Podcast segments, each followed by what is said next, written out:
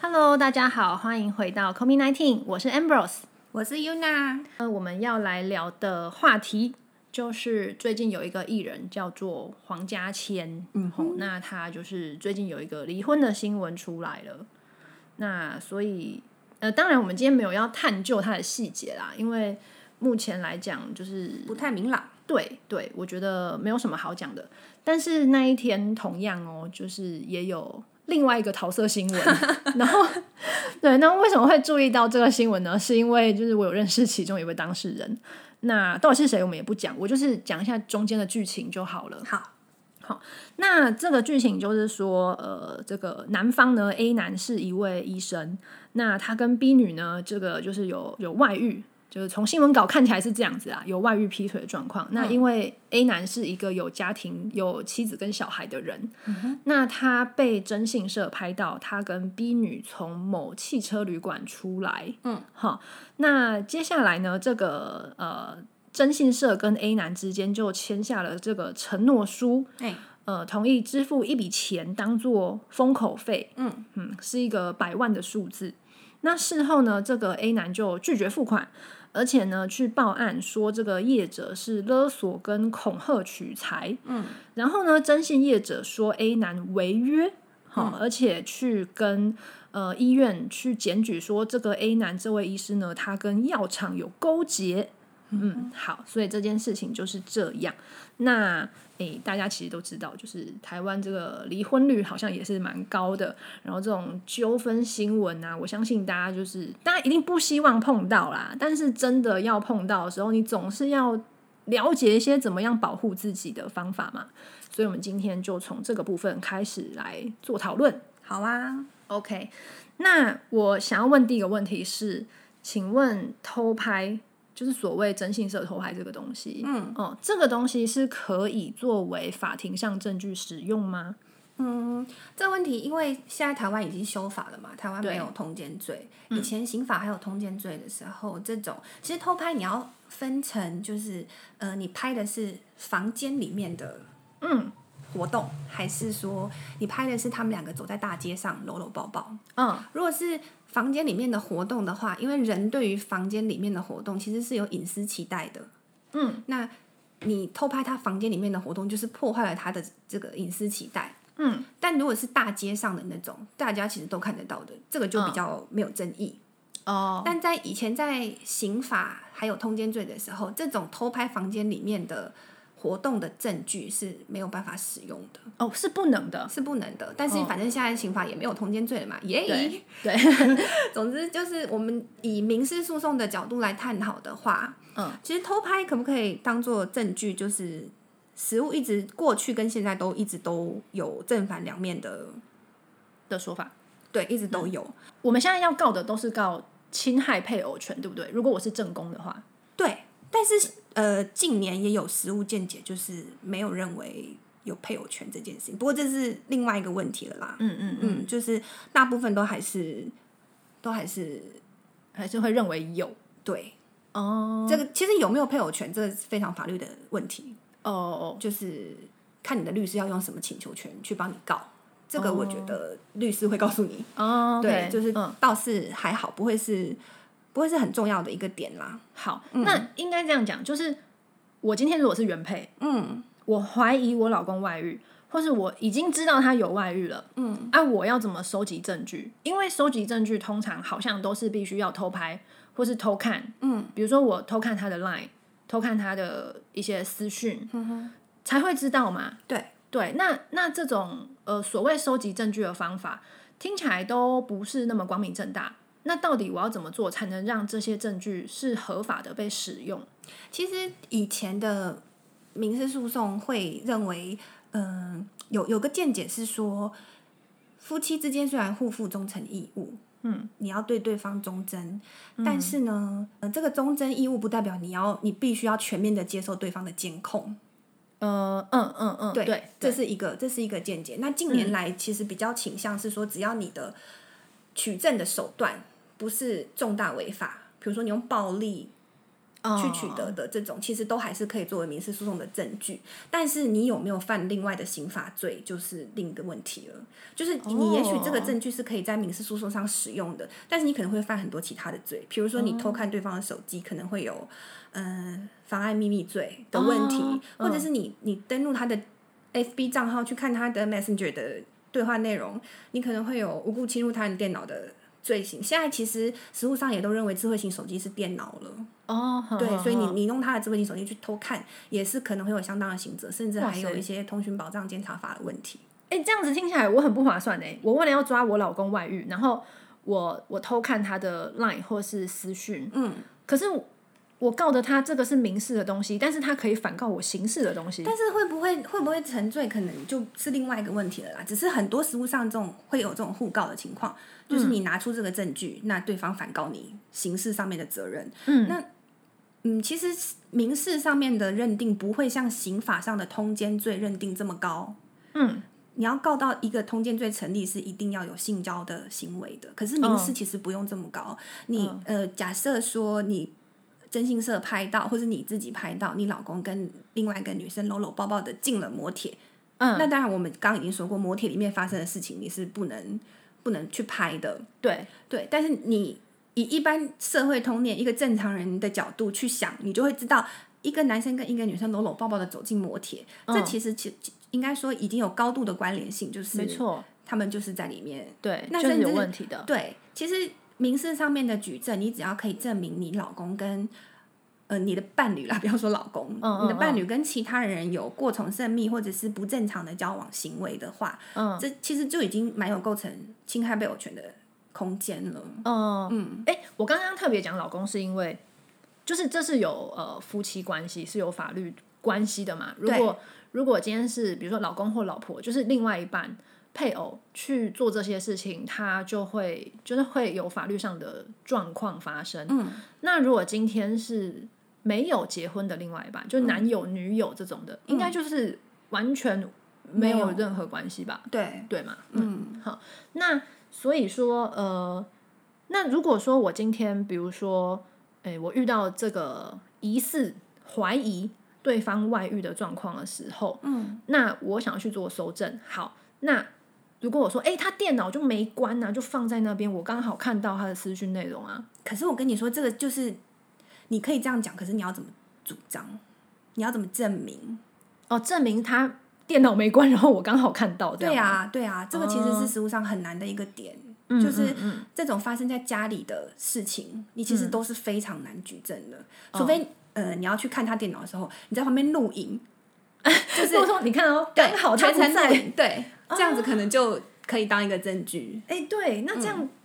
我的感觉是，就是如果我今天作为一个要去打官司的人，其实我要做蛮多准备是的。其实打诉讼，或者是你要打一个有把握赢的诉讼，真的不是这么容易，尤其是你遇到什么法官也很重要。哦，对对啊，对，嗯，因为呃，这种空间比较大，弹性比较大，对啊，嗯所以有的人可能会觉得哦，这罪不可赦，可是有的人可能觉得、啊，也还好。对，没错。对，嗯，好。那讲到这个离婚官司这件事情，嗯哼，接下来大家就是要么要人，要么要钱嘛。对，对，哎，你知道我之前听过一句话很好笑，他说就是要么给我人，要么给我钱，要么给我滚。 对，所以遇到离婚官司，接下来我们两造要对簿公堂，那这时候要么就是争夺剩余财产，然后要么就是争夺小孩子的监护权嘛。嗯，好，那我们先从剩余财产，好好好 OK OK， OK，剩嗯余财产其实这个这个制度的立法意旨是说，因为其实这个制度是比较。我们可以说比较古早的制度啦，嗯因为古早的制度是男主外女主内嘛，那他是为了要让在家里主持家务的那个通常是女生，嗯让这样子的配偶能够把他的劳力、把他的时间跟劳力也化为金钱，就是嗯作为他一种评价，嗯，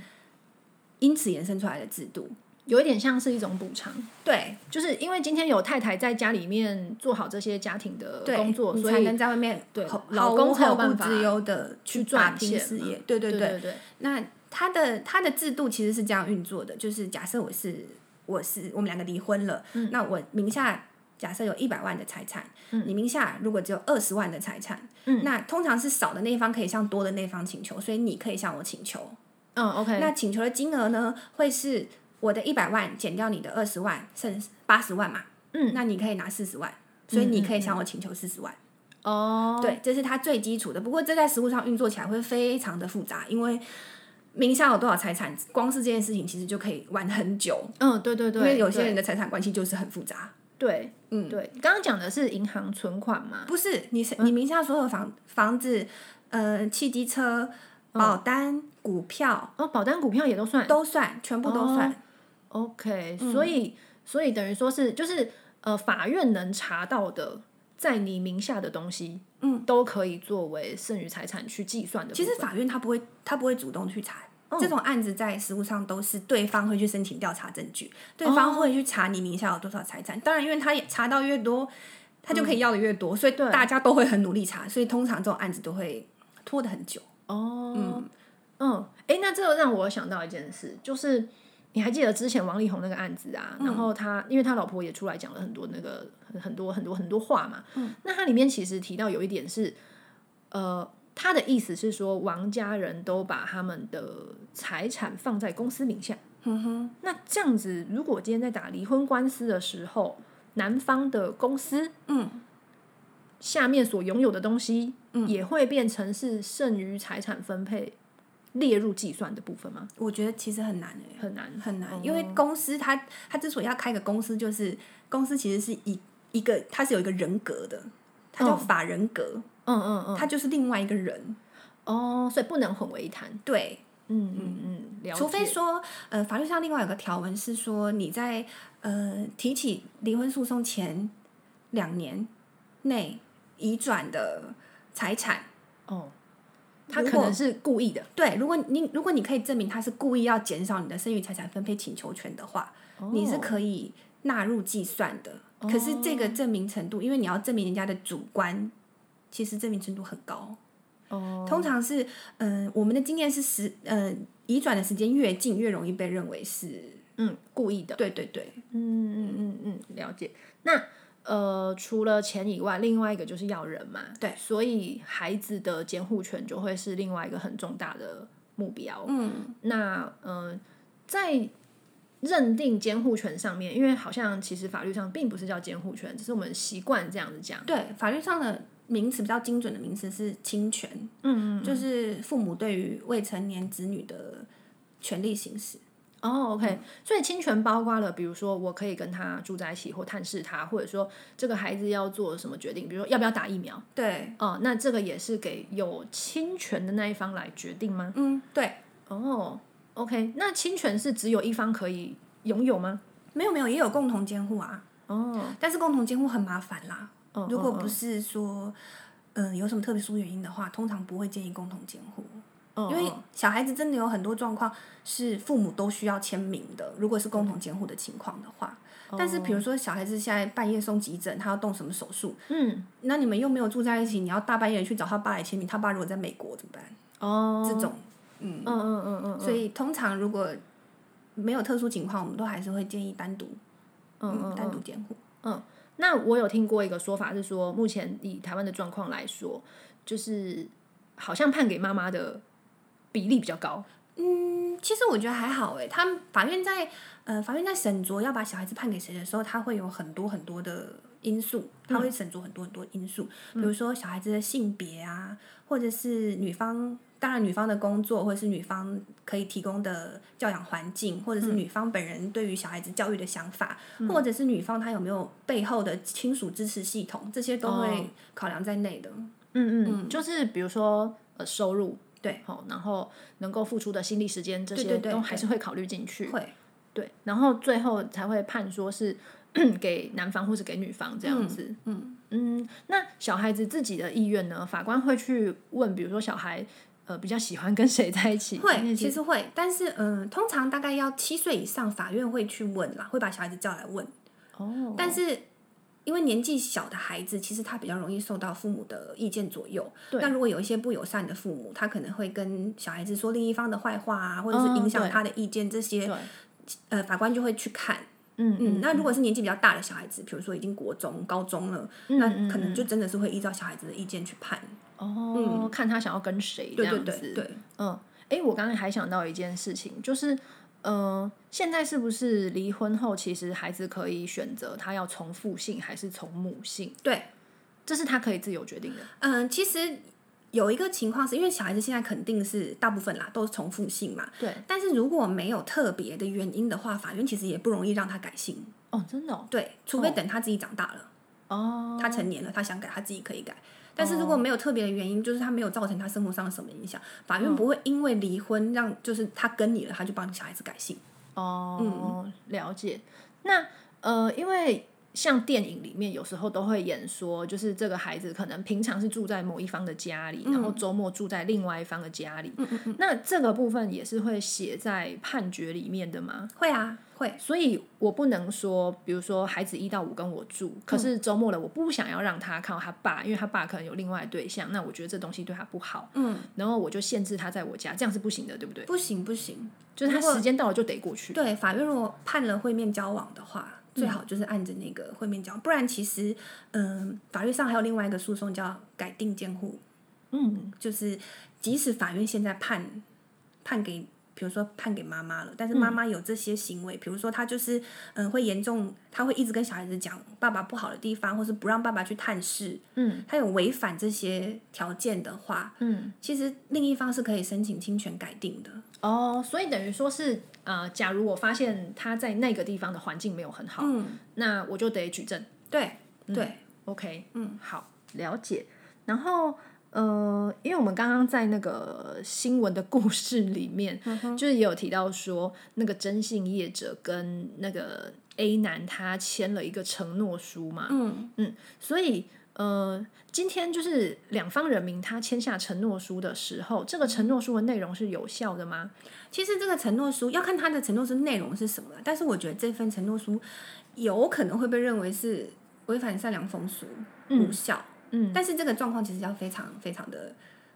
无效，其实对民法来说是一个非常严重的法法律效果。哦，对，就是两个人已经签好的东西，你要让它无效，其实嗯是要很严重的情况才会发生。嗯嗯嗯，OK，因为看起来就是可能当下他们成成立了这个、嗯、合约，嗯，但是呃，那个 A 男后来说他是被恐吓勒索嘛，嗯，所以他后来还去报案这样子。那当然，A 男的说法是说，现在因为都在法律处理的程序当中，所以他也不便对外评论什么。嗯那所以那个那个征信社又告他违约，嗯，所以，如果说今天承诺书的内容是呃，比如说违反社会秩序风俗，嗯或者是有一些违法内容出现的时候，A 男还会违约吗？哦，如果是这个情况，因为违约的话是走民事诉讼的路线，就是呃，征信社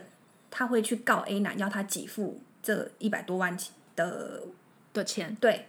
那如果这份违呃承诺书被认定是无效的话，那他就没有这个权权利可以请求了。哦，所以他们呃，法院会去看这份合约书的内容对是什么？对，民事法庭会去审酌。哦，嗯，那嗯那跟刑事是分开的。不过，在这个情况下，也许他们会参酌刑事案件的审理结果。哎，所谓形式是哪个部分？就是 A 男不是告征信社恐恐吓吓勒索？索，对，哦，那他要怎么去证明那个当下是恐吓勒索？可能谢女可以帮忙吧，哦， 就或者是或者是征信社，因为他们当时的状况，征信社不是有那些录影录音的器材设嘛备，嗯哦对，也许他们有录啊。其实我觉得征信社如果会会够聪明，会保护自己，他们应该要录下来这一段。哎，对，理论上都会录。对啊，那如果没有的话，真的就是哎，各说各话了。对对，那就变成有一点罗生门这样子。嗯，那呃，那个承诺书的内容，我有点好奇，就是比如说，呃，因为他今天是希望他封口嘛，嗯，就是我给你一笔钱，然后你不要把这些东西公诸于世，嗯，对。那如果今天他要的不是钱呢？如果今天他想要占你的便宜，比如说，好啊，那那你跟我上床，然后我就不把这件事情说出去，嗯，那像这种这种合约会成立吗？ 我觉得这影这个 违反善良风俗的可能性又更高了一 点。太明显了。对啊，对，嗯对，那呃，那如果说好，今天征讯社就是拿着这个东西，然后去向医院嗯举发说他跟厂商之间有不正当的关系，嗯有利益上面的冲突，那这个会成立吗？这个我觉得倒是有可能会成立耶。嗯嗯，因为它很明显是有利益上的纠葛，对嗯对，这跟承诺书到底有没有法律效力，就是另外一个关系了。另外一回事。对啊，因为因为在我的呃角度，我看起来会觉得说，诶，如果今天呃 A 男他因为跟 B 女有过从甚密的关系，嗯那我们今天医院在审核这个新的药物或者新的一些耗材要不要进来的时候，我今天有裁决权嘛？哦嗯，那这个过从甚密的关系就会影响到我去评断谁要进这药，搞不好还有进来背信罪的问题耶。哦，对耶，所以其实一个外遇 衍生出好多事情。对啊，对，好，所以呃，那我们回到原本的话题好了，就是离婚这件事情。嗯哼，好，那如果今天我们呃以一个原配的角度来看好了，嗯，好，那我们可以做什么事情是保护自己的，或是做一些准备的？嗯，你是说如果发现老公外遇吗？对，对，或是我怀疑，但是我想要找证据。嗯，找证据其实就像我刚才说的，这种大庭广众下的证据都是可以找的。嗯，但是你就是要小心，不要侵犯他的隐私。嗯，那即使有一些侵犯隐私的行为，嗯，法院也是会去斟酌侵犯隐私的程度。嗯嗯，跟嗯，像侵害配偶权这个东西，它侵害嗯，它跟第三者之间交往密切的程度，跟你可能获得的赔偿金额就蛮有关系的。哦，越亲密，我可能可以得到赔偿金越多。嗯对，嗯嗯，我之前可能我觉得可能跟风俗民情也有关系，因为之前我有个朋友，他是接到在台东的案子，台东可能就是 民风比较淳朴吧，嗯，他们两个，呃，那个男生只是跟第三者就是，嗯、有吃脚脚吃脚脚的照片， 啊，嗯， 吃脚脚的照片被拍到了，就就判了大概七十万，七十万算高吗？七十万很高，哦，真的哦。嗯，所以，诶、呃，如果说是就更亲密的行为，可能价格会更高，但是没那么亲密就价格比较低。嗯、就是可能他们只是传传暧昧简讯。嘿，或者是只是拉拉手这种，嗯也许就不会判到这么高。但是七十万是真的蛮高的，也可能是因为他们是在台东了。 哦，这个就是，嗯但这种其实家事案件的特色就是这个，你遇到什么法官真的差很大。嗯，所以几十万是算高额的。几十万其实算正常，嗯，正常七十万蛮高的，其实五十万上下都算高的，哦，所以那种上百万是很难的，很难那比较像是我方喊出的一个数字。对吓。吓你这样。 哦，诶，那除了这个侵害配偶，对不对？那、那我可不可以主张说我有精神损害？这个我不能去主张说哦，因为这件事情对我影响太大，然后造成说我需要精神损害上的赔偿。因为民法上可以主张精神损害的权利，嗯，有限制，哦，嗯。嗯，怎么样才能真的算是精神损害？譬如说你的呃人格权、隐私权、名誉，嗯哦、o k 这个好像真的很难举证欸诶。对啊，精神损害真的是很难举证，所以精神慰抚金的金额通常也不会判的太高。哦嗯， ，OK，好，那呃，